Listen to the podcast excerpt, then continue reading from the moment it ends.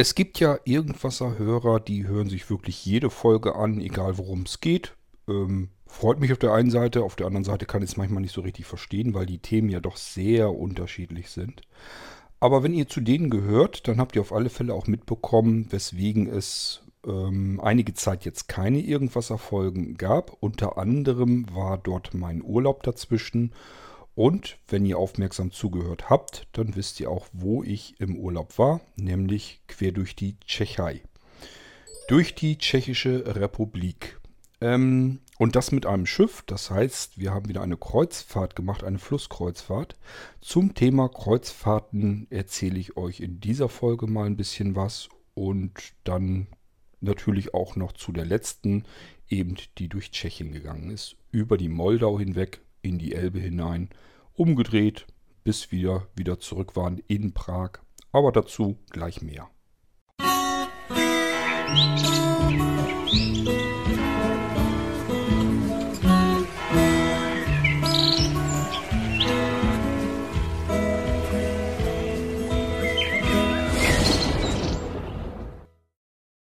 Mal sehen, ich bin ja, noch unschlüssig, ob ich eventuell hier einen Zweiteiler draus mache. Denn es geht zum einen, wollte ich euch generell mal was über die Kreuzfahrten erzählen, die wir bisher so gemacht haben. Und zum anderen, ähm, naja, die jüngst jetzt die Tschechei, als wir da durchgeschifft ähm, sind, das kann ich euch eigentlich auch in eine gesonderte Folge packen.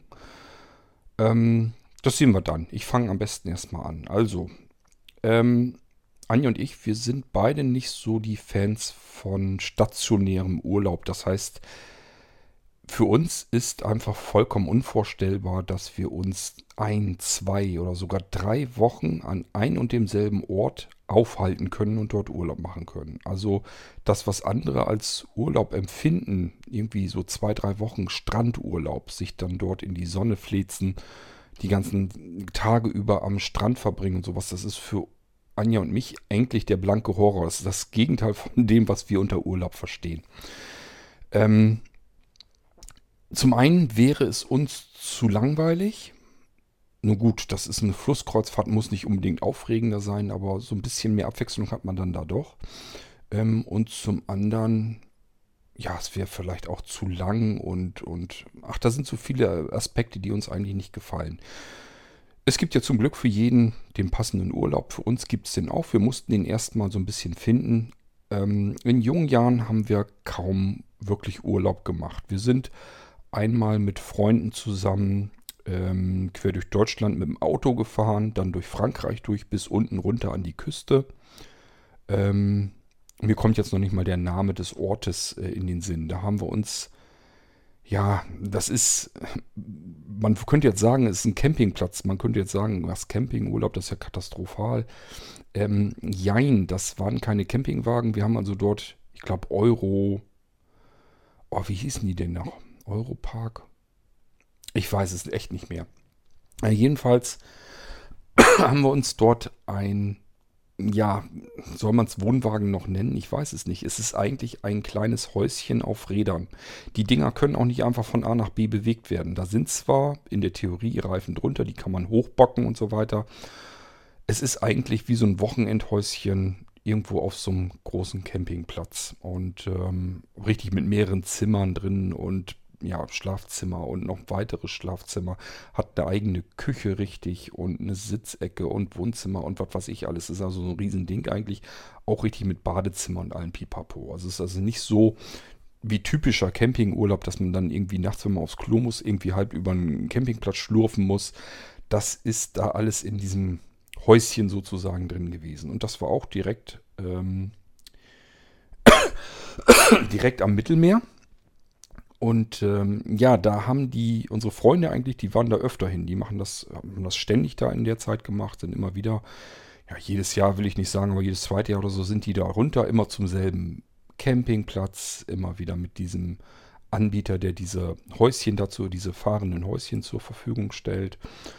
Und äh, die haben das auch wohl wirklich immer so gemacht. Die sind dann da runtergefahren mit dem Auto und haben sich da an den Strand gelegt. Und jetzt hatten sie uns aber ja mit im Gepäck sozusagen. Wir waren insgesamt mit fünf Personen.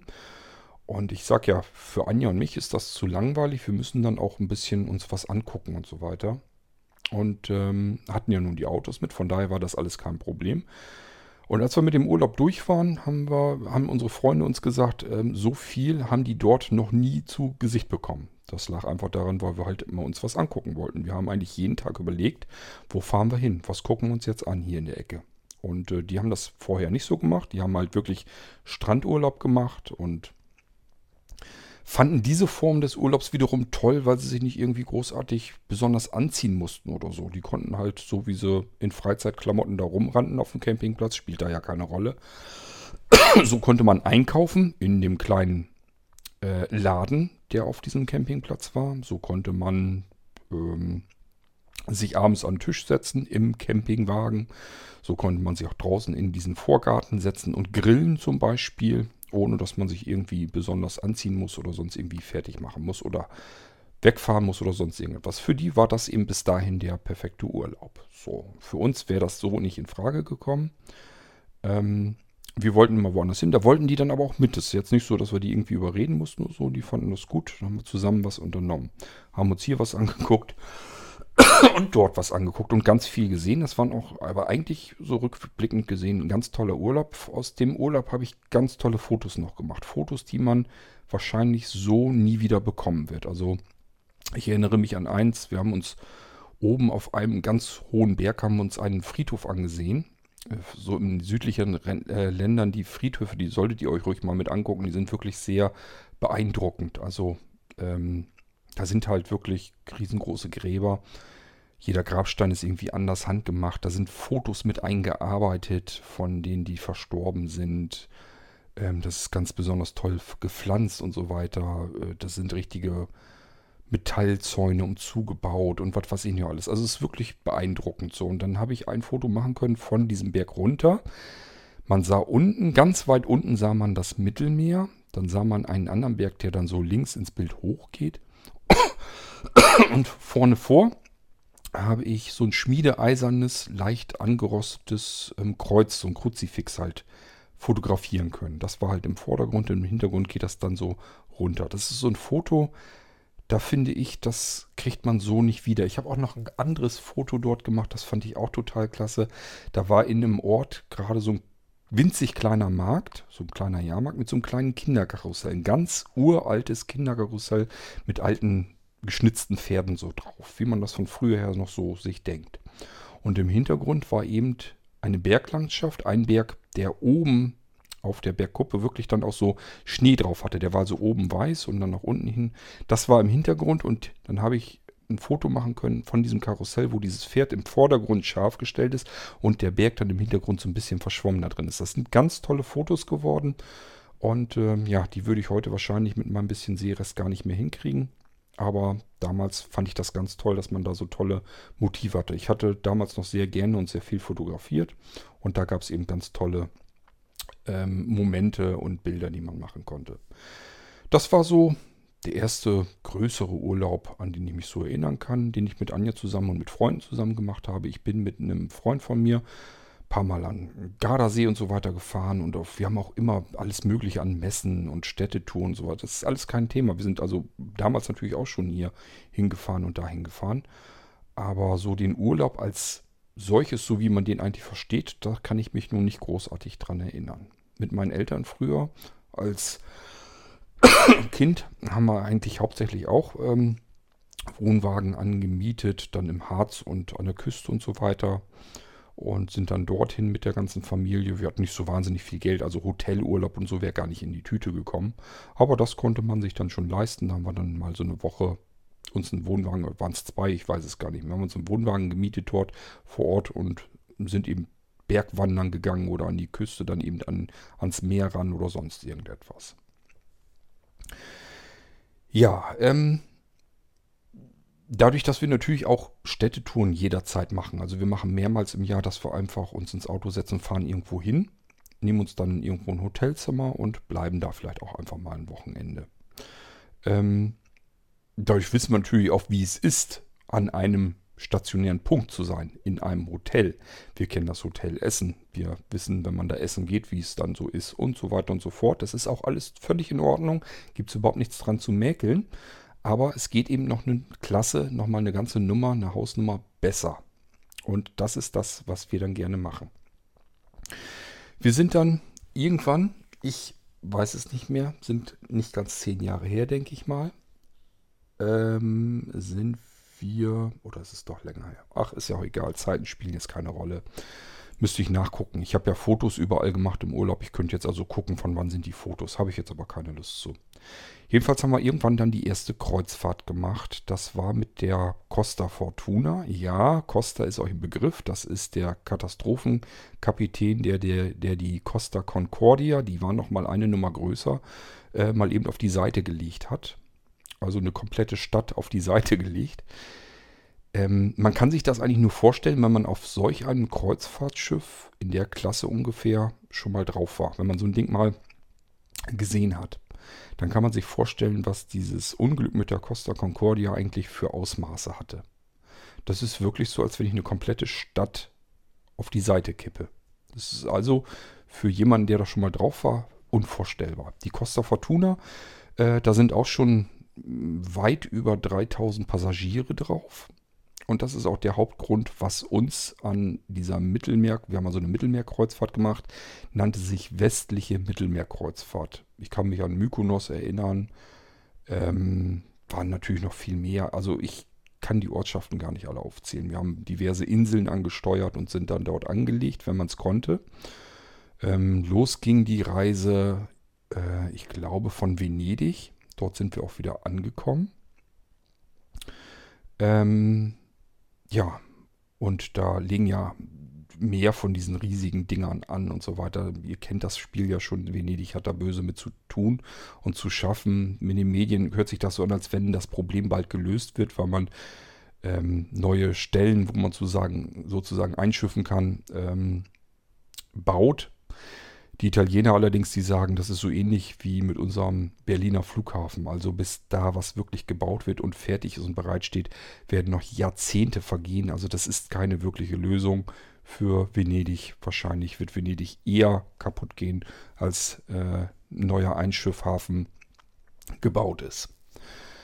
Ähm, ja, mit dieser Costa Fortuna haben wir also eine westliche Mittelmeerkreuzfahrt gemacht. Was hat mir an der ganzen Geschichte überhaupt nicht gefallen? Nun, erstmal ähm, diese Anzahl, diese ungeheure Anzahl von Menschen. Das Problem ist, wenn man irgendwo anlegt, dann liegt dieses Schiff so für, na ich sag mal, vier Stunden, sechs Stunden, acht Stunden, irgendwas um den Dreh an. In der Zeit soll man also runter vom Bord und kann sich das dann da angucken. Nehmen wir mal so eine kleine Insel wie Mykonos. Wenn dreieinhalbtausend Menschen auf einmal von Bord wollen und ähm, später hinterher auch wieder drauf und wenn sie drauf wollen, werden die alle sicherheitsgeprüft. Das wird alles durchgecheckt. Das ist so ähnlich wie die Kontrollen am Flughafen. Wird also, man wird abgescannt, man muss den Rucksack auf dem Band legen, das geht dann durch einen Scanner durch und so weiter und so fort. Das ist wirklich von den Kontrollen her ähnlich wie die Dinger, wenn man fliegen will. Dementsprechend dauert das alles natürlich ewig lang. Dann muss man sich die Hände desinfizieren, wenn man wieder aufs Schiff zurückkommt und so weiter und so fort.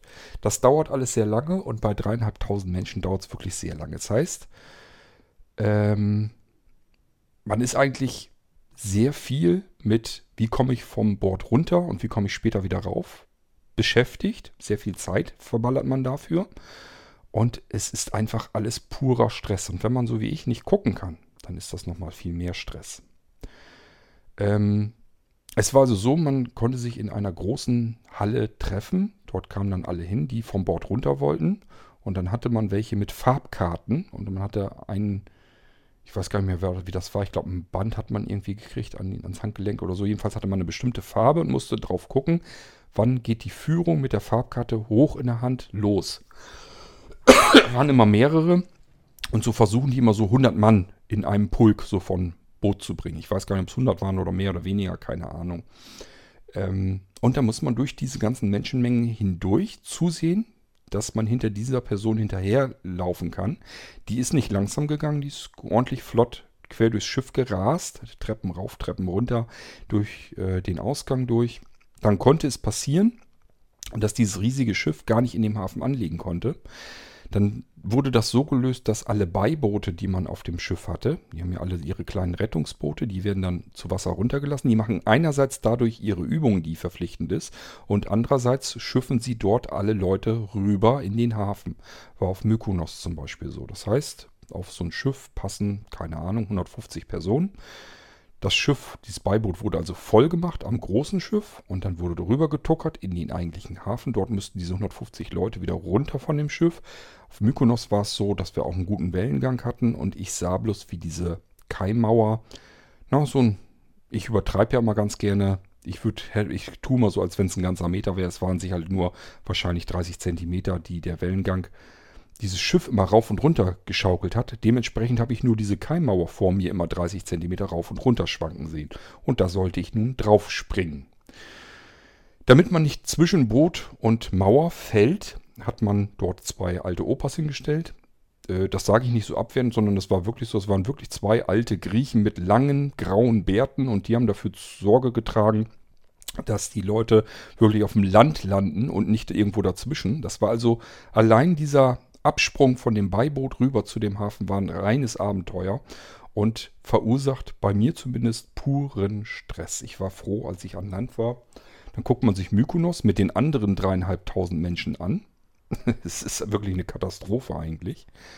Ähm, war aber trotzdem letztendlich war es schön, klar. Aber es ist wirklich wie in einer völlig von Touristen überfüllten Stratz, äh, Stadt, sich die Sachen dort anzugucken. Ähm, ja, man hat immer die Uhr im Genick. Muss mal gucken, wann müssen wir wieder zurück. Dass man auch Zeit genug hat, sich irgendwo in eine Schlange zu stellen. Und man musste sich erstmal wieder in die Schlange stellen, wenn man mit diesen Beibooten wieder zurück zum Schiff wollte. Und dann am Schiff musste man auch wieder Schlange stehen, um sich kontrollieren zu lassen, dass man keine Sachen mit an Bord nimmt ähm, und dass man sich desinfiziert hat. Ähm, ich bin mir nicht sicher. Ich glaube, wir mussten sogar irgendwie mit den Füßen irgendwie durch so ein, so ein na, ein Bad nicht, aber durch so Matten durch, die dann auch nochmal getrennt werden. Man hat alles getan, um die Leute zu desinfizieren, zu kontrollieren, Sicherheitskontrolle ähm, und so weiter. Das sind alles Sachen, die haben mit Urlaub nichts zu tun. Das macht alles keinen Spaß und nervt.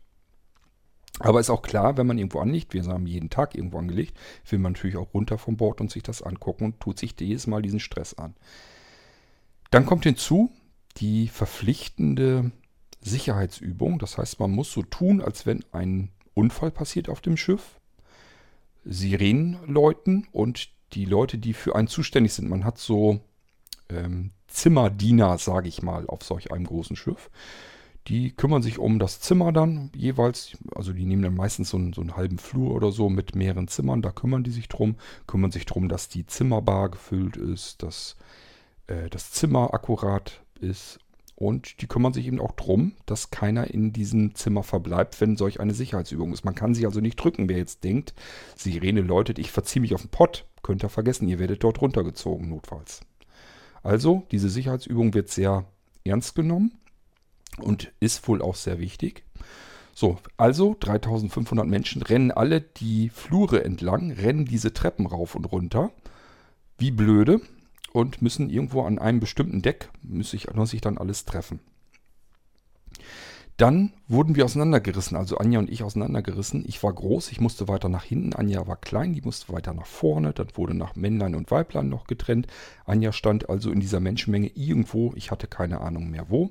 Und äh, ich bin dann halt auch irgendwo verloren gegangen. Mich hat man eigentlich nur von A nach B geschubst. Ich konnte da schon nicht vernünftig gucken, wusste also auch gar nicht, was sie von mir wollten. Die meisten haben Italienisch gesprochen. Costa ist ja eine italienische ähm, Schifffahrtsgesellschaft und äh, ja, dann schubsen sie dich da zurecht, bis du dann irgendwie an der Stelle stehst, wo du hin sollst. Und dann geht einer mit der Kamera vor dieser Menschenmenge entlang und filmt alle. Als Beweis, dass alle eben an diesem Sicherheitstraining teilgenommen haben. Die müssen diesen äh, Beweis nämlich irgendwie erbringen, dass alle an dem Sicherheitstraining teilgenommen haben. Und das machen sie, indem sie einmal mit der Videokamera an den Menschen vorbeigehen und damit alle drauf sind, müssen eben die Kleinen vorne stehen, die Mittelgroßen in der Mitte und die Größeren nach hinten und so weiter und so fort. Auch das alles nur purer Stress.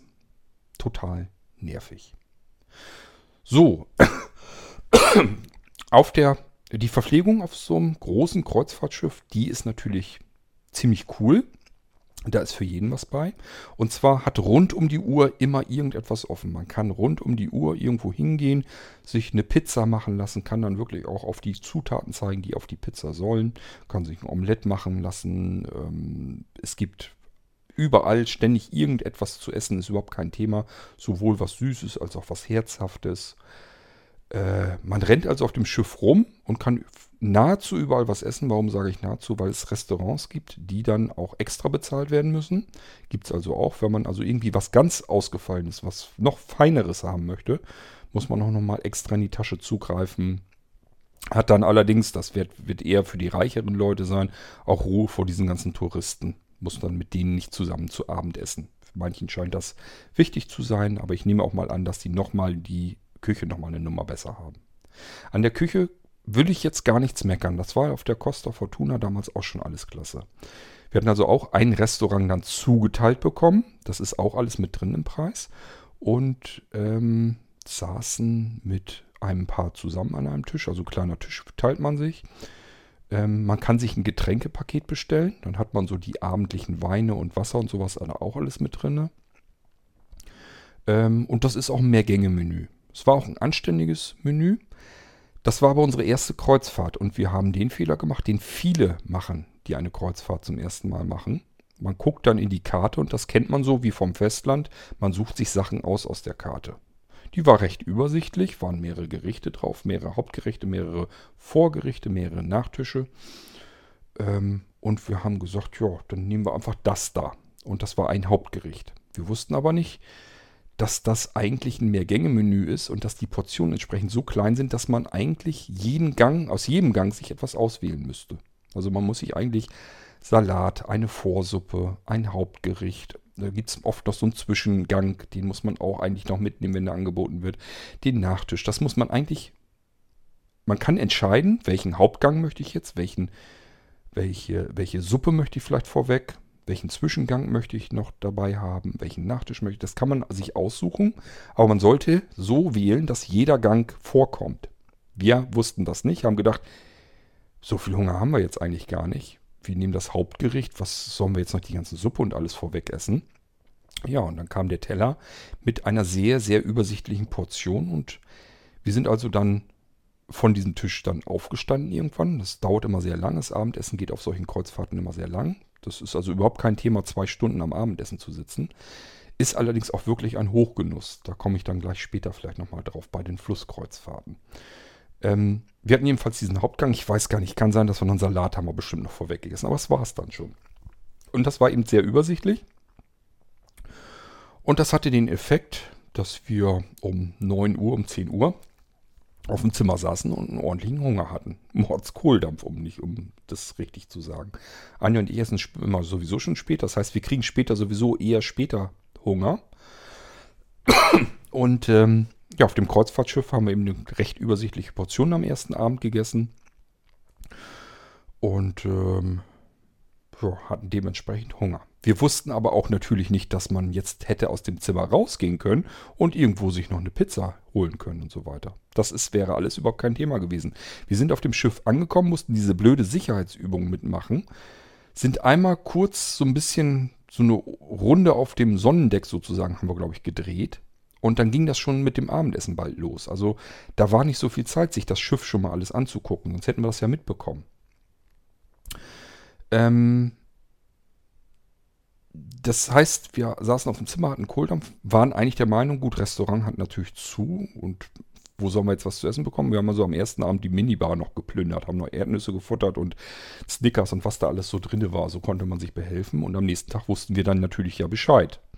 Dann wussten wir, okay, du musst jeden Gang mitnehmen. Und dann ist das auch überhaupt kein Thema. Man wird pappsatt davon. Also es ist alles jeweils immer eine kleine Portion, aber wenn man die unterschiedlichen Gänge über den Abend verteilt mitnimmt, hat man am äh, Ende des Abendessens wirklich keinen Hunger mehr, man ist wirklich voll.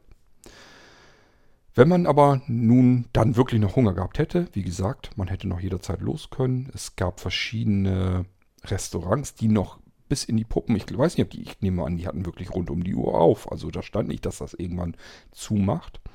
Und da gab es eben äh, Pizza, die schon fertig war, die konnte man sich nehmen. Es gab aber auch Pizza, die man sich hat machen lassen können. Koch stand da und hatte mal gesagt, hier, wähl deine Zutaten aus und dann mache ich dir die fertig und bringe dir das an den Tisch. Alles kein Problem. ja, ähm, wir sind aus Venedig ausgelaufen. Dann haben wir gesagt, okay, dann ist einer rumgegangen. Da waren die natürlich auch clever genug, haben ähm, so Cocktails als Einleitung für den Urlaub. Das heißt, man ist erst runtergegangen, hat sein Handgepäck runtergebracht, hat sich frisch gemacht und dann wusste man, okay, wir laufen dann und dann aus. Das war relativ zügig. Wir sind dann natürlich nach oben, haben uns dort wieder getroffen. Da sind wir auch mit ähm, meine Mutti zusammen, haben wir die Reise gemacht. Die ist dann auch mit den. Allein das war schon ein Abenteuer. Ähm, auch beim Einschiffen, das geht alles ruckzuck. Man wird wirklich durchgeleitet, durchgewunken. Man muss durch das Schiff durchrasen, bis man zu seiner Kabine kommt. Meine Mutti hatte Einzelkabine, ist natürlich ganz woanders gelandet. Wir wussten aber gegenseitig nicht, wer wo auf diesem Schiff jetzt ist. Und wir reden hier von einer Kleinstadt. Das heißt, meine Mutti war verschwunden, wir waren auf unserem Zimmer. Und ich habe so gedacht, wie, wie, finden wir auf diesem riesigen Ding jemals meine Mutter wieder? Äh, das kann ja gar nicht gut gehen. Ja, dann habe ich erstmal äh, die Null gewählt, dass ich in der Zentrale, Telefonzentrale dort angekommen bin und habe versucht, in meinem katastrophalen Englisch irgendwie den Leuten beizubringen, dass ich irgendwie meine Mutti suche. Meine äh, Anja hat sich halb kaputt gelacht. Das muss wohl so ähnlich geklingen haben, als wenn so ein kleiner Junge am Telefon sitzt. Ich will zu meiner Mama. also so muss es ungefähr wohl geklungen haben. Auf Englisch das Ganze. Also ich wollte halt irgendwie herausfinden, wo meine Mutti ihre Kabine hat. Wir wollten die abholen und wollten dann nach oben, wenn wir in Venedig ausschiffen, wollten wir das zusammen genießen, eben zu dritt. Haben uns dann eben äh, einen Cocktail andrehen lassen da sind die immer ganz gut. Da rennt immer einer rum und will einem was andrehen. Aber meistens ist das ja auch in Ordnung. Bloß auf der Costa Fortuna, äh, die Preise, die waren auch ganz ordentlich. Also ich glaube, dieser Cocktail, bin mir nicht sicher, habe irgendwas mit 12 Euro im Kopf. Das ist für einen Cocktail wahrscheinlich ein normaler Preis, aber nichtsdestotrotz, das, äh, das sind schon ordentliche Preise dann. Das war auf der Donaukreuzfahrt dann nämlich wesentlich besser. Da hatten wir einen Cocktailpass. Da haben wir uns wirklich mit Cocktails voll gedonnert. Aber da kommen wir dann zu, wenn ich zu der Donaukreuzfahrt komme. Gut, wir haben also mit dem Cocktail in der Hand, konnten wir uns Venedig von der Seite angucken, von oben herunter. Das sieht natürlich auch toll aus. Ich sag ja, das muss man sich nicht wie in einem normalen Schiff vorstellen. Man ist einen ganzen Zahn höher, man guckt über Venedig drüber, in die Kanäle rein und so weiter. Das sah ganz toll aus. Und ähm, dann geht es halt los. Dann kommt man aufs offene Meer und dann geht das los mit dieser Kreuzfahrt. So ein Kreuzfahrtschiff übrigens, ähm, ich habe ja schon so mehr Restaurants, da ist eine Spielhalle, ein Casino, ein Bordcasino. Wer unbedingt Geld verlieren will, kann da hingehen. Ähm, das Ding hatte allen Ernstes sogar eine kleine Kirche. Man kann ja auf so einem Schiff tatsächlich auch heiraten. Soweit ich weiß, hat so ein Kapitän wirklich die Vollmacht auf hoher See, dass er einen trauen kann. Und das muss man nicht oben irgendwo an Deck machen zwischen den ganzen Touristen, sondern das kann man in der kleinen Kapelle, in der Kirche dann auch machen. Es sind auch genug Menschen, die dort dann abends hingehen und dann beten wollen und so weiter. Gibt es da alles, ist alles auf dem Kreuzfahrtschiff vorhanden. Ähm, gibt natürlich auch Schwimmbäder unter Deck, gibt ein Schwimmbad ähm, auf dem Sonnendeck, es gibt einen Whirlpool auf dem Sonnendeck. Es gibt auch überall Liegen, da haben wir aber das nächste Problem die Liegen sind weniger als Menschen auf, an Bord sind. Das würde gar nicht anders gehen, denn stellt euch mal ein Schiff vor mit so einem Sonnendeck und da müssten jetzt dreieinhalbtausend Liegen äh, stehen. Es werden sicherlich über 1000 Liegen locker gewesen sein. Also die Hälfte kann wahrscheinlich auf dem Sonnendeck sich auf solch eine Sonnenliege legen, ist kein Problem. Aber ist natürlich klar, Unterdeck man hat kein Fenster draus, raus, es sei denn, man gibt deutlich mehr Geld aus, dass man eine Außenkabine hat. Auf so einem riesen Dampfer sind die meisten Kabinen nun mal unter Deck innen drinne. Da ist nichts mit Fenster nach draußen. Auch das ist etwas, was uns gestört hat. Ähm das heißt, man geht praktisch eigentlich grundsätzlich, man nutzt die Kabine eigentlich fast nur zum Schlafen und zum Duschen vielleicht und geht dann wieder nach oben auf das Sonnendeck oder guckt sich irgendwas auf dem Schiff an oder geht irgendwo in eine Bar oder sonst irgendetwas. Ähm, es gibt auch ein Einkaufszentrum und sowas auf solch einem Schiff. Also man kann Klamotten kaufen, man kann, die Damen können Handtäschchen kaufen und natürlich entsprechend auch in den Preisen. Ähm, Man kann also da auch ganz normal einkaufen, Souvenirs und was weiß ich noch alles. Also so ein Kreuzfahrtschiff hat alles Mögliche. Es gibt verschiedene Stellen, wo irgendwelche Künstler auftreten, Klavier spielen, singen. Es gibt ein riesengroßes Theater. Ich bin mir nicht ganz sicher. Ich glaube, da passen fast zumindest alle rein, wenn nicht sogar wirklich alle Passagiere da reinfahren. Das ist ein riesengroßes Theater im, mitten im, auf dem Schiff, was wirklich über mehrere Stockwerke geht. Ist also gewaltiges Teil, da passen wirklich mehrere tausend Menschen auch rein. Ich weiß nicht, ob es dann wirklich alle sind. Dort finden dann auch jeden Abend Veranstaltungen statt. Das heißt, man hat jeden Abend eine Theaterveranstaltung unterschiedlichster Art. Ist immer irgendwie, für irgendjemand ist da immer was dabei. Es gibt auch ein Kino und ja, alles Mögliche. Also es ist wirklich wie eine kleine Vergnügungsstadt. Nichtsdestotrotz hat uns das zumindest rückblickend nicht so gut gefallen. Bis dahin, die, die Reise hat uns prima gefallen. Das war auch toll. Das war auch ein toller Urlaub. Aber wenn man erstmal den Vergleich hat, nämlich mit einer Flusskreuzfahrt, sagen wir uns, nach diesem Vergleich wollen wir solch eine äh, Reise eigentlich möglichst nicht mehr machen. Kann sein, dass das vielleicht doch nochmal irgendwann kommt. Allerdings haben wir uns schon gesagt, dann bleiben wir wahrscheinlich auf diesem Schiff, genießen das da drauf und wollen dann gar nicht mehr vom Bord runter. Also dieses Ausschiffen, Einschiffen, das fand ich so anstrengend, das möchte ich mir möglichst nicht mehr antun. ja, ähm, gibt es sonst noch was Wichtiges zu sagen zu dieser Kreuzfahrt mit der Costa Fortuna? Ich glaube nicht. Nein. Außerdem ist mir noch aufgefallen, ach ja, es wird vollautomatisiert pro Person äh, Trinkgeld abgebucht. Ist auch nicht schlecht. Man kann also abends am Fernsehbildschirm seinen Kontostand sehen. Ähm, Gibt es extra Kanal dafür. Da kann man gucken, was hat man den Tag über äh, bezahlt. Ich sage ja, es gehen dann ja Leute rum, die einen fragen, ob man irgendwas möchte. Und natürlich möchte man was. Man ist im Urlaub, man sagt dann nicht, nö, ich will nichts. Das kann man. Man kann kostenlos auf so einem Kreuzfahrtschiff Getränke bekommen. Beispielsweise sich Kaffee machen, einen Tee machen, äh, Wasser gibt es natürlich nur Leitungswasser. So, nun denkt man sich, ja, kann ich prima mit leben. Ich muss nicht unbedingt ständig ein Bier oder sowas haben oder ein Mineralwasser. Ich kann ja auch das Wasser von Bord nehmen. Nur, wir haben es hier nicht mit einer schönen Quelle an Land zu tun, sondern wir haben einen großen, dicken, fetten Frischwassertank an Bord. Und das Wasser daraus, das schmeckt entsprechend. Also stellt euch das nicht so vor, als wenn ihr euch den Wasserhahn zu Hause aufdreht. Das ist so ein relativ muffiges Wasser, das man eigentlich ungern trinkt. Ich sag mal, wenn man sich einen Kakao draus macht, mag es vielleicht gerade noch so gehen, aber selbst da schmeckt man es durch. Das ist ganz nett, dass man sich einen Tee und so weiter machen kann. Wirklich lecker ist das nicht. Das heißt, man bestellt sich lieber was. Und das kostet dann dementsprechend auch immer natürlich Geld. Und bei der Costa Fortuna hatten wir wirklich immer das Gefühl, das ist auch ein zusätzliches Einkommen, auf das die drauf anlegen. Die Costa Fortuna, die Reise an sich ist ja gar nicht so teuer. Man kann ja solche Kreuzfahrten, eine Woche, kann man ja mittlerweile auch für 500, 600 Euro locker kriegen, wenn man sich um die An- und Abreise selber kümmert, sogar noch billiger. Und dann kann man sich eine Woche komplett durchfuttern. Irgendwo muss das Geld aber ja herkommen. Soweit ich weiß, ist es, ähm, sind die Hauptkosten, sind glaube ich die Hafengebühren sogar für solche äh, Riesenschiffe. Das ist also ein Problem wohl immer. Die der größte Kostenfaktor, die Hafengebühren, wenn sie irgendwo anlegen. Ähm, deswegen ist man allen Ernstes bei Kreuzfahrten mittlerweile am Überlegen. Die planen ja Kreuzfahrtschiffe, die 10.000 Menschen und noch mehr aufnehmen können. Problem ist dort, in einem Unglücksfall müssen diese 10.000 Menschen innerhalb einer bestimmten Zeit von Bord kommen können. Äh, das wollen die so machen, dass sie keine Boote, keine ähm, Rettungsboote mehr mit draufnehmen, sondern so ja, wie geschlossene Kapseln, so ähm, wirklich rundherum eine große Kapsel, wo mehrere hundert Menschen reinpassen. Und ähm, die Sitze da drin ist in so einer Plattform, in so einer gelagerten Plattform. Das heißt, die schießen diese Kapsel einfach über Bord. Und egal wie rum diese Kapsel sich im Meer dann dreht oder wendet, man ist immer in der Waagerechten. Äh, muss man sich also anschnallen, wird man einfach über Bord geschossen auf so, einer, auf so einer, Kapsel. Und wenn sie das dann alles so erstmal hinkriegen, dann wollen sie diese Riesendinger haben.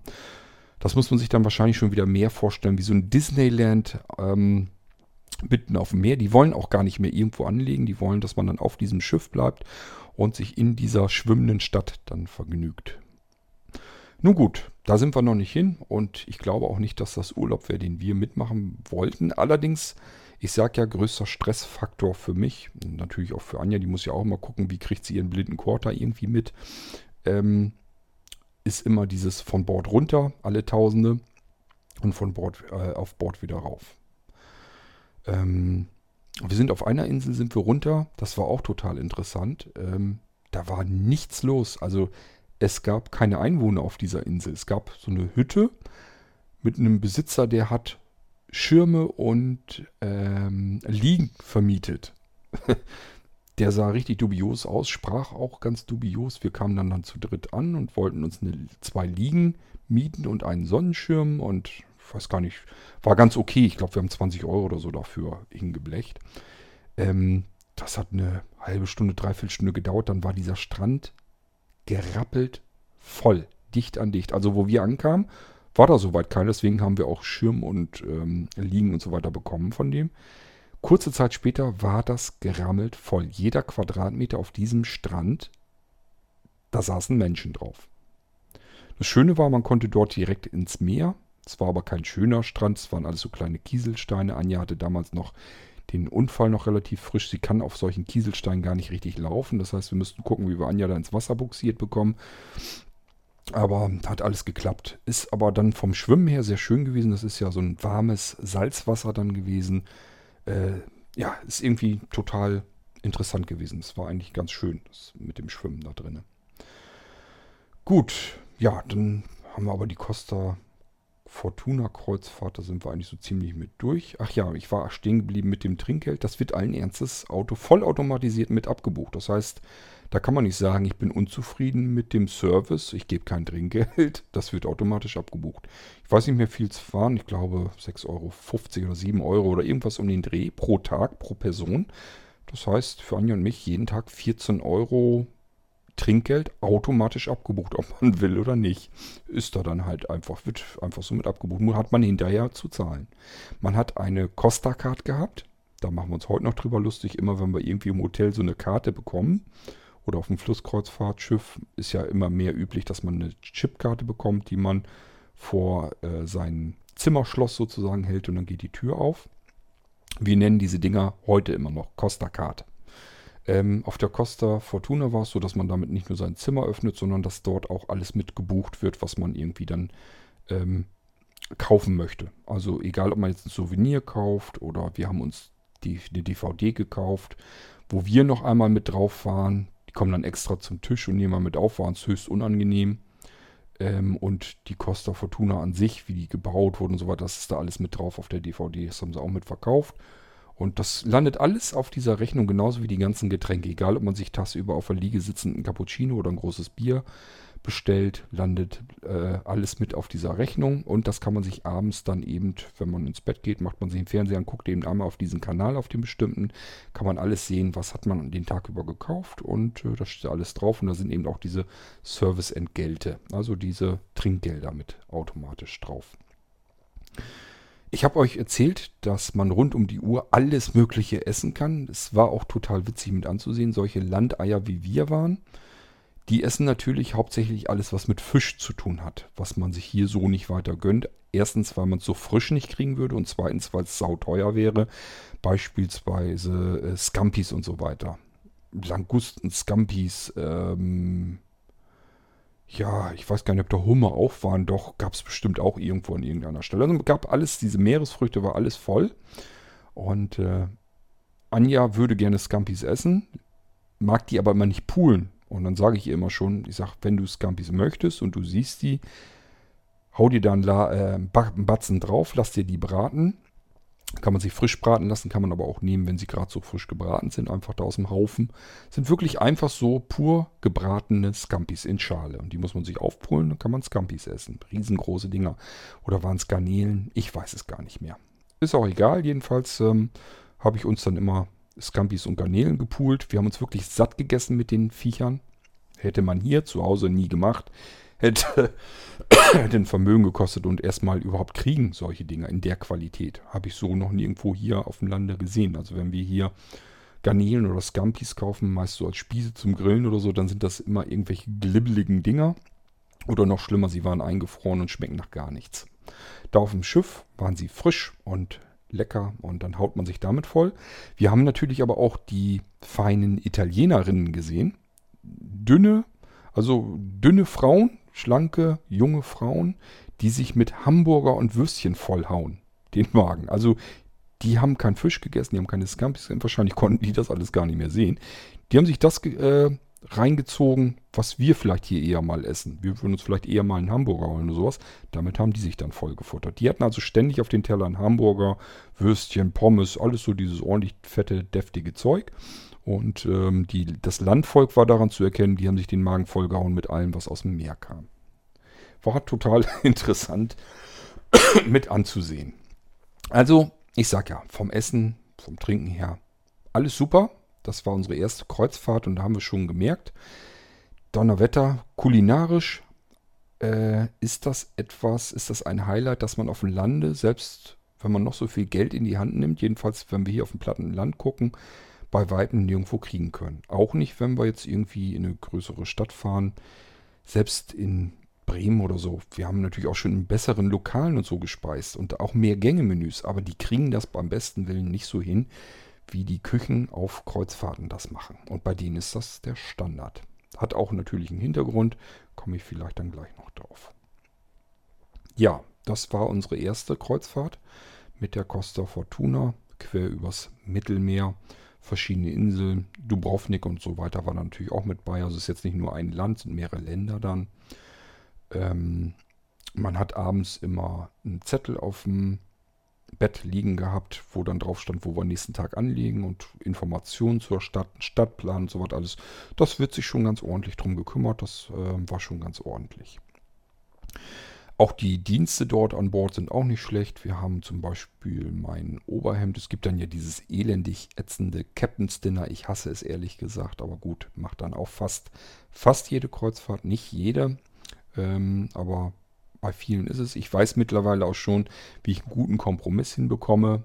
Erzähle ich dann auch was dann noch dazu. Ähm, jedenfalls ist es da so, das Hemd holt man dann aus dem Koffer raus, meistens dann doch ein bisschen kraus oder sowas. Das kann man einfach hinhängen und dann nehmen die das und bügeln das. Das ist, kostet auch lächerlich. Das ist, kann, kann man ruhig mitmachen. Genauso, wenn man die Schuhe, wenn die dreckig sind, kann man vor die Tür stellen. Die werden tatsächlich dann geputzt und werden dann da wieder geputzt, fertig hingestellt und so weiter.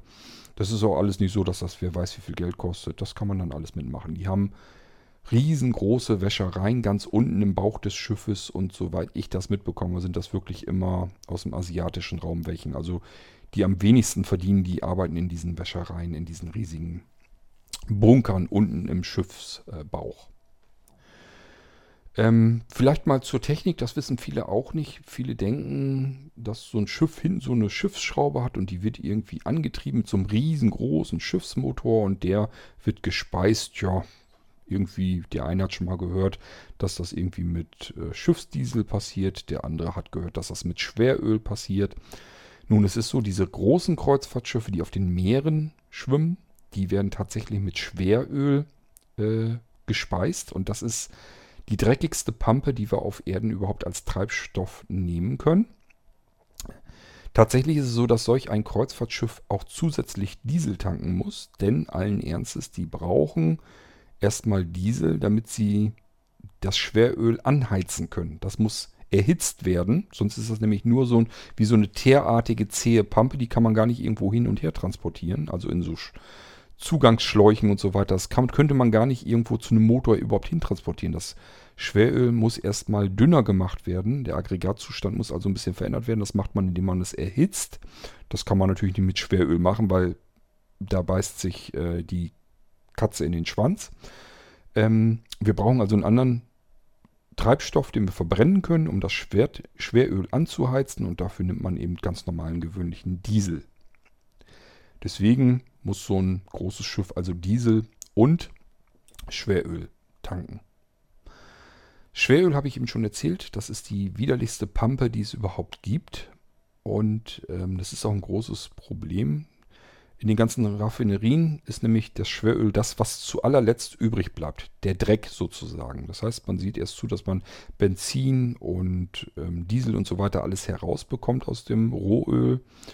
Ähm, auch das, woraus man dann die Kunststoffe und so weiter macht. Wenn man alles raus hat, bleibt eben ein Dreck übrig, ein zäher Dreck und das ist das, was man Schweröl nennt. Und das kaufen diese riesigen großen Reedereien ein für ihre Schiffsflotten und damit werden die dann eben betankt und auch angetrieben. Ähm, man sagt nicht zuletzt, dass solche Kreuzfahrtschiffen Müllverbrennungsanlagen sind und das ist auch wirklich so. Die Schweröl ist eigentlich Dreckmüll der wird verbrannt. Und auf offener See, da ist das nicht so schlimm offensichtlich, da kann man der Erde ruhig eins zuschieben. Und das wird eben mit dem Schweröl gemacht. So, und ich höre jetzt erstmal auf. Wir wollen erstmal eine Tasse Kaffee trinken. Ich setze mich dann später wieder an diese Folge dran. Und wir hören uns dann, ja, für euch eigentlich sofort gleich wieder. Oh, ich nehme dann mal ein weiteres Schnipselchen auf. Ich merke schon, es geht gar nicht drum herum, es wird ein Mehrteiler werden. Also wir sind ja immer noch bei der ersten Kreuzfahrt, die Mittelmeerkreuzfahrt. Ähm, ich war bei der Technik am Schiff stehen geblieben. Wir sind immer noch dabei, dass das Ding Schweröl braucht. Das ist ähm, wirklich eine Umweltsauerei. Und das merkt man auch. Also Anja hatte zum Beispiel weiße Klamotten dort an und wir haben da ganz normal oben auf dem Sonnendeck mal gestanden und das Ding rußt also wirklich richtig Dreck raus. Da kommt oben aus den Schornsteinen wirklich richtig fetter Ruß raus. Also das hatte sie zum Beispiel auf dem weißen T-Shirt drauf. Das sah schlimm dann aus. Wenn man so, ein, so eine Flocke dann so richtig abkriegt, äh, dann ist man wirklich auch schwarz. Das ist also wirklich echter Dreck, der da rauskommt. Ist kein Wunder, dass da natürlich auch die Umweltschützer immer auf die Barrikaden gehen, dass dieser Dreck da draußen äh, auf den Ozeanen ja, in die Luft gepustet wird letztendlich der ganze Rußdreck landet auf dem Wasser, geht dann ins Wasser rein und ja, die ganzen Abgase und so weiter eben in die Atmosphäre. Ähm, es ist aber nicht so, dass die Motoren, die damit angetrieben werden, dazu dienen, damit äh, das Schiff vorwärts kommt, sondern diese Motoren, das sind eigentlich einfache Stromgeneratoren, sind Turbinen, die werden eben ähm, ja, dazu gebracht, eben Strom zu erzeugen. Denn die ganzen Schiffe äh, fahren mit Strom. Das sind unter dem Schiff schwenkbare Motoren üblicherweise. Ähm, also sind verschiedene Motoren eigentlich, verschiedene Schrauben, die dort unten drunter sind. Und diverse kann man eben oftmals in äh, 360 Grad drehen, also komplett einmal rum. Und damit kann man das Schiff dann eigentlich überall lenken und navigieren. Und natürlich sind kräftigere Motoren, die dann den Voranschub dann machen. Die sind dann da äh, hinten nochmal dran. Ähm, aber es sind alles Elektromotoren. Und wenn irgendwas elektrisch nicht funktioniert auf dem Schiff, dann ist dieses Schiff ohne jeden Antrieb. Das hatten wir auch tatsächlich so. Das war nämlich auf der Donaukreuzfahrt. Ähm, da ist Strom einfach ausgefallen. Äh, ich weiß gar nicht mehr, ob die Motoren ausgefallen sind, dadurch kein Strom produziert wurde, ob der Strom als solches ausgefallen ist. Jedenfalls trieb dann dieses Schiff auf dem Fluss ähm, herrenlos durch die Gegend. War total witzig. Ähm, so ein Fluss ist ja nicht so wahnsinnig breit. Und dann musste die Crew eben mit langen Stöckern sozusagen zusehen, dass sie uns von der, vom Ufer abhalten, dass wir da nicht gegenknallen. Und wie das dann so ist, wenn die Crew dann am Gange ist und dann da was macht, dann wollen natürlich alle gucken. Das heißt, die ganzen Passagiere, die ganzen Gäste sind auf diese Seite rübergerannt, wollten da dann eben vom Schiff runter gucken, was da jetzt so alles passiert. Und dann hat die Crew natürlich gesagt, ja, schnell wieder zur anderen Seite hin. Ist natürlich klar, wenn, ähm, ich weiß nicht, wie viel da warten, 120, 130 Passagiere sind da meistens drauf auf den Flusskreuzfahrtschiffen. Und wenn die alle zu einer Seite gehen, dann will das Schiff natürlich erst recht in die Richtung. Und äh, das ist genau das Gegenteil von dem, was man da eigentlich bezwecken wollte. Das hat aber nicht lange gedauert, es war ein kurzer Moment, ich weiß gar nicht, vielleicht ein paar Minuten oder so, die das Schiff eben keinen Strom hatte, dementsprechend nicht mehr navigierbar war und auch nicht von alleine vorankam. Das war also nur, trieb einfach nur auf dem Fluss. Und ähm, man musste halt zusehen, dass so schnell wie möglich Strom wieder da ist, dass mit die Motoren wieder weiterlaufen. Und äh, das war dann auch der Fall.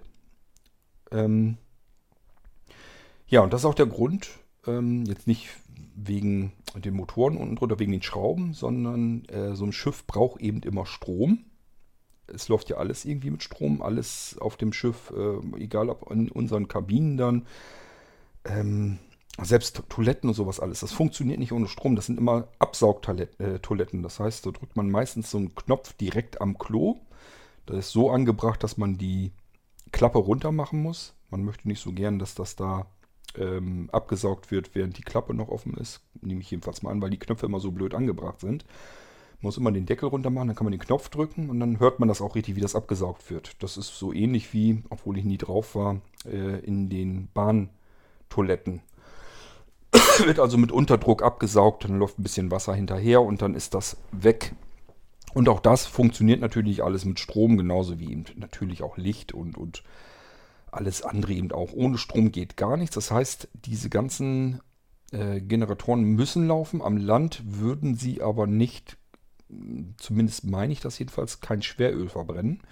Dort verbrennen sie dann normalerweise, versuchen sie, glaube ich, auf den Diesel dann umzusteigen. Ich bin mir aber nicht ganz sicher. Ich habe nämlich auch schon gehört, dass gerade so in großen Häfen wie Hamburg oder so dieses verbrannte Schweröl wohl ein Riesenproblem ist. Ähm, ich habe nun zum Beispiel mitbekommen, in Hamburg sind die am Überlegen, ob sie in, den, in der Innenstadt ähm, Diesel-Pkw verbieten. Und dann haben etliche Leute schon gesagt, wenn wir diese Diesel-Pkw verbieten, dass sie aus der Innenstadt rauskommen, dann haben wir im Prinzip fast nichts gewonnen. Also prozentual gesehen ist das im einstelligen Bereich, was das überhaupt bringen würde. Denn unser ganzes Abgasproblem in der Innenstadt mit Feinstaubbelastung, was da alles dazu gehört, das wird nicht durch die Diesel-Pkw verursacht, sondern durch den Hafen, durch die äh, riesigen Schiffe, die dort in dem Hafen sind. Ähm, ja, es ist also so, ich habe das schon mitgekriegt, manchmal hat, sieht man diese riesigen, dicken, fetten Leitungen zum Schiff rübergehen, dann hat der Hafen Schiffsstrom und dann kann das Schiff sich den Strom vom Land holen. Und äh, in vielen Häfen klappt das eben wohl nicht. Keine Ahnung, woran das liegt, ob dann der Strom zu teuer ist einfach, das könnte ich mir vorstellen, äh, dass der einfach viel billiger produziert werden kann, wenn man Schweröl verbrennt. Ähm, soweit ich weiß, sind aber auch alle Häfen nicht so ausgerüstet, dass sie ständig alle Schiffe, die dort anlegen, mit Strom versorgen können. Also das geht gar nicht. Funktioniert wohl gar nicht. Und ähm, somit bleiben die Schiffsmotoren auch im Hafen, wenn angelegt wird, in der Regel in Betrieb. Das Schiff ist also die ganze Zeit weiter am Brummen und am Stinken, äh, damit einfach Strom produziert wird. Nicht nur, wenn das Schiff vorangeht, sondern auch, wenn es eben angelegt hat. Ja, alles riesengroße Umweltsauerei. Das Problem hat man auf den Flusskreuzfahrten nicht so sehr. Ich wüsste nicht, dass Flusskreuzfahrtschiffe oder so welche gibt, die mit Schweröl laufen. Die ähm, fahren mit ganz stinknormalem Diesel. Und ähm, ich würde jetzt nicht sagen, dass das viel sauberer alles ist. Diesel ist ja nun auch nicht gerade das Beste, was man verbrennen sollte. Aber äh, zumindest ähm, hat man diese riesige Sauerei dann nicht. Und ja, es funktioniert zumindest irgendwie scheinbar besser. Also es ist auf dem Flusskreuzfahrtschiff, man muss ja auch mal bedenken, wie viele Leute werden da gerade transportiert. Man muss auf dem Fluss, gerade so stromabwärts, muss man nicht ganz viel Leistung haben, um das Schiff voranzutreiben. Das geht eigentlich. Und ähm, wenn man dann das, was es an Diesel verballert, auf meinetwegen 120, 130, 140 Passagiere umverteilt, dann ist das gar nicht mehr so schlimm, äh, was dort an Diesel verbrannt wird. Also diese Flusskreuzfahrten sind eine ganz andere Hausmarke, wenn man jetzt über Umweltschutz oder so weiter nachdenkt. Wenn ihr also eine Kreuzfahrt machen wollt und wollt ähm, umwelttechnisch jetzt nicht ähm, die ganz große Sauerei noch mit fördern, ist es tatsächlich auch besser, wenn ihr die großen Pötte vermeidet draußen auf hoher See und euch vielleicht auch eine Flusskreuzfahrt genehmigt. Ähm, ja, ich will dann hier mal abschließen mit unserer ersten Kreuzfahrt auf der Costa Fortuna Mittelmeer. Und ähm, das ist so die einzige hochseetaugliche Kreuzfahrt, die wir gemacht haben. Wir gehen dann als nächstes halt weiter in die Flusskreuzfahrten, die wir gemacht haben. Da will ich euch dann auch von berichten. Das machen wir aber schon in einer extra Sendung, denn ich habe hier mehrere Dinge, die mich jetzt dazu veranlassen, dass ich mit dem Gerät, was ich hier gerade aufnehme, nicht gar nicht weiter aufnehmen möchte. Das wird morgen platt gemacht, eigentlich. Und zum anderen, ich habe noch eine Anfrage bekommen. Da möchte ich auch noch eine Podcast-Folge, eine F-Folge machen, um die Anfrage zu beantworten. Das will ich nicht alles tippen. Und äh, da mache ich eine eigene Folge draus. Ja, und dies hier ist ja jetzt auch schon wieder fast eine Stunde lang. Soll eigentlich auch reichen. Das heißt, wir setzen hier mal ab bei der ähm, Mittelmeerkreuzfahrt. Und wenn ich weitermache in diesem Bereich hier, äh, dann gehen wir mal in die Flusskreuzfahrten rein, die mir persönlich viel, viel mehr liegen. Ähm, das ist dann wirklich der ideale Urlaub, so wie ich mir den wünsche. Das Einzige, was ich immer sehr befremdlich finde, wir sind eigentlich grundsätzlich auf den Flusskreuzfahrten mit Abstand die jüngsten. Also da sind wirklich Leute dann auf den Flusskreuzfahrtschiffen, ja, jenseits der 70, 80, also locker. Und ähm, es sind eigentlich kaum kaum welche da, die, ich sag mal so, also unter 40 eigentlich fast gar nicht. Wir haben einmal äh, in der Portugal-Flusskreuzfahrt, da haben wir welche gehabt, die sind unserer Einschätzung nach vermutlich entweder so alt gewesen wie wir oder ein Stückchen jünger. Da waren ein paar Jüngere dabei. Aber ansonsten hat man es eigentlich immer nur mit deutlich älterer Mannschaft und äh, Passagierzahl zu tun. Ja. Aber da können wir ja drauf eingehen, wenn wir uns auf die Flusskreuzfahrten zu bewegen. Da mache ich dann den Irgendwasser entsprechend dann weiter. Das war jetzt erstmal eine Folge nur über die Kreuzfahrt übers Meer. Und ähm, ja, lasst uns ruhig bei dem Thema bleiben. Wer mag, wer da Lust zu hat und ein bisschen was über Kreuzfahrten und so weiter erfahren möchte, vor allen Dingen die, die ich so mitgemacht habe, für den kommen dann jetzt noch ein paar Folgen. Also ich denke mal, ein, zwei, drei Folgen werden es vielleicht sogar noch werden. Wenn ich jetzt wirklich auf die einzelnen Flusskreuzfahrten dann einzeln eingehe, dann haben wir ja noch ein paar Folgen. Glaube ich aber nicht. Ich werde die wahrscheinlich zusammen ähm, knallen. Ich werde da so jetzt geplant erstmal eher nicht pro Kreuzfahrt eine Folge machen werde die zusammenfügen. Aber gut, wenn es sich so ergibt, dass ich merke, okay, ich kann von einer Flusskreuzfahrt eine Stunde lang berichten und erzählen, dann kann man natürlich auch mehrere Folgen machen. Schauen wir mal, wie es wird. Ich fange immer erstmal an, mache mir da immer nicht so einen Kopf drum, wie lang irgendwie was dauert und gucke dann immer, wie lang ist denn die Folge schon geworden. Ja, wenn die länger ist, dann kann man mehrere Teile machen und wenn sie kurz ist, dann kann man das auch alles in eine Folge knallen. So habe ich mir es jedenfalls vorgenommen.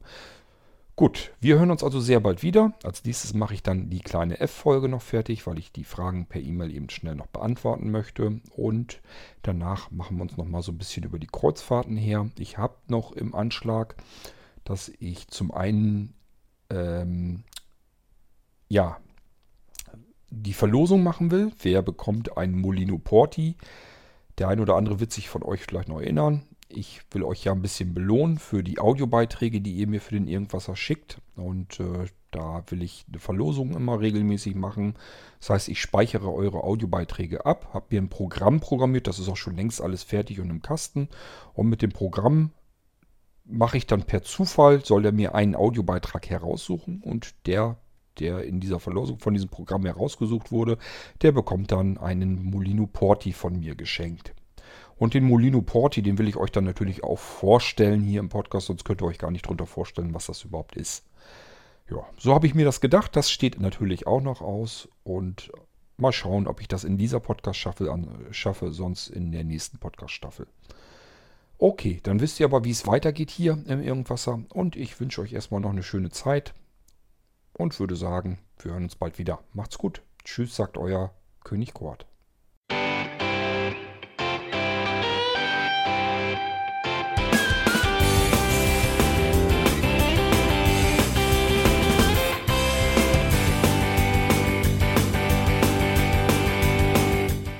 Das war Irgendwasser von Blinzeln.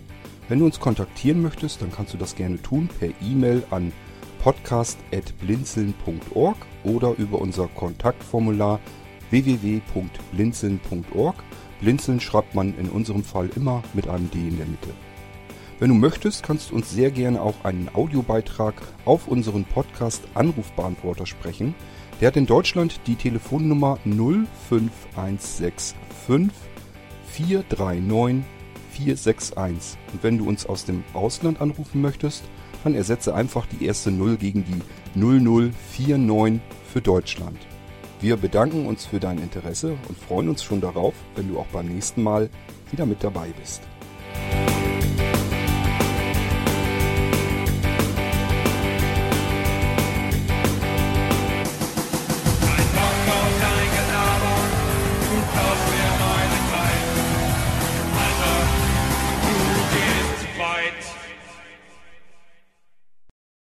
59 Minuten und 46 Sekunden.